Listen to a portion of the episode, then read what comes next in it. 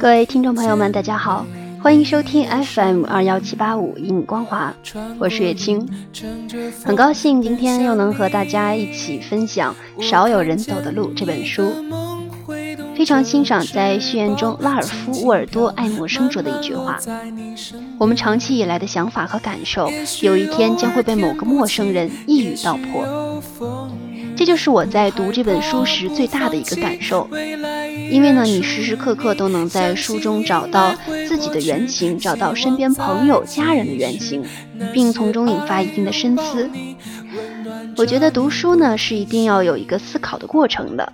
所以呢，今天继续来和大家分享自律究竟是由哪四个方面组成的。推迟满足感。不久前，一位三十岁的财务分析师请求我的帮助，他想纠正在最近几个月里总是拖延工作的恶习。我们探讨了他对老板的看法，老板对他的态度，他对权威的认识以及他的父母情况。我们也谈到了他对工作与成就的观念，这些观念对其婚姻观、性别观的影响，她同丈夫和同事竞争的愿望，以及竞争带给她的恐惧感。尽管一再努力，但这种常规心理分析和治疗并未触及问题的症结。终于有一天，我们进入久被忽略的一个领域，才使治疗出现了转机。你喜欢吃蛋糕吗？我问。他回答说喜欢。你更喜欢吃蛋糕？我接着问，还是蛋糕上涂抹的奶油？他兴奋地说：“啊，当然是奶油了。”那么你通常是怎么吃蛋糕的？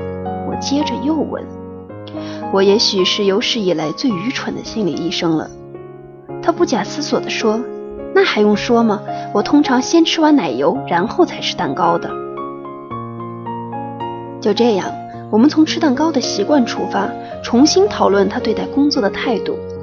正如我预料的，在上班第一个钟头，他总是把容易和喜欢做的工作先完成；而在剩下六个钟头里，他就尽量规避棘手的差事。我建议他从现在开始，在上班第一个钟头要先去解决那些麻烦的差事，在剩下的时间里，其他工作会变得相对轻松。考虑到他学的是财务管理。我就这样解释其中的道理：按一天工作七个钟头计算，一个钟头的痛苦加上六个钟头的幸福，显然比一个钟头的幸福加上六个钟头的痛苦划算。他完全同意这样的计算方法，而且坚决照此执行。不久就克服了拖延工作的坏毛病。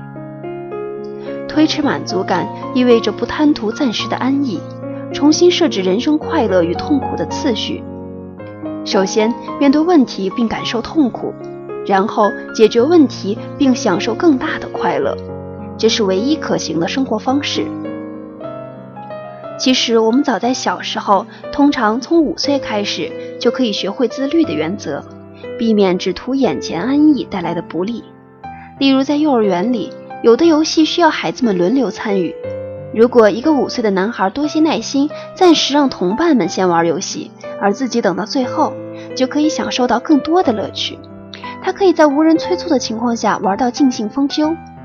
对于六岁的孩子而言，吃蛋糕时不把奶油一口气吃完，或者先吃蛋糕后吃奶油，就可以享受到更甜美的滋味。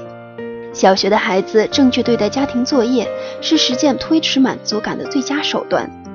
孩子满十二岁时，无需父母催促，首先做完功课再去看电视。到了十五六岁以后，他们的实践更可以得心应手。到了十五六岁以后，他们的实践更可以得心应手。到了青春期，他们处理类似问题应该形成一种习惯或常态。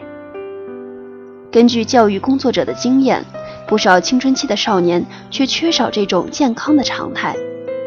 许多孩子懂得推迟满足感的好处，但还有的孩子显然缺乏能力和经验。有的孩子长到十五六岁，仍旧缺乏先吃苦后享受的意识，而是恰好将次序颠倒过来。他们很容易成为问题学生。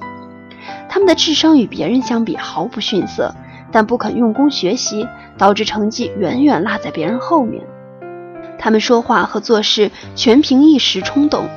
只要心血来潮，他们动辄旷课或逃学，他们不愿思考，缺乏耐心，这很容易危及他们的社会生活。喜欢打架，与毒品为伴，故意与警方为难，发生冲突，此类型司空见惯。先享受后付费，成为他们的座右铭。他们最需要心理治疗，却往往为时已晚。意气用事的青少年通常不喜欢被人干涉，即便心理治疗师能以客观、公正、亲切的姿态慢慢化解他们的敌意，他们也难以积极配合整个治疗过程。他们的主观冲动过于强烈，经常逃避定期的治疗。心理医生的一切努力常常以失败告终。最终，这些孩子离开学校，浪迹社会。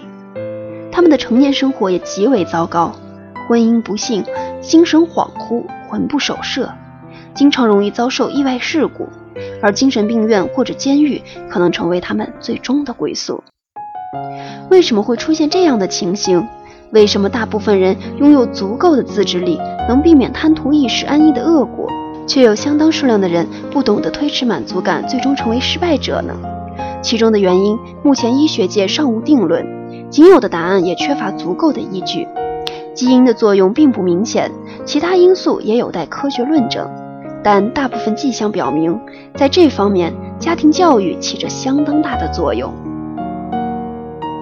好了，今天的为你读书环节到这里就要和大家说再见了，我们明天再见。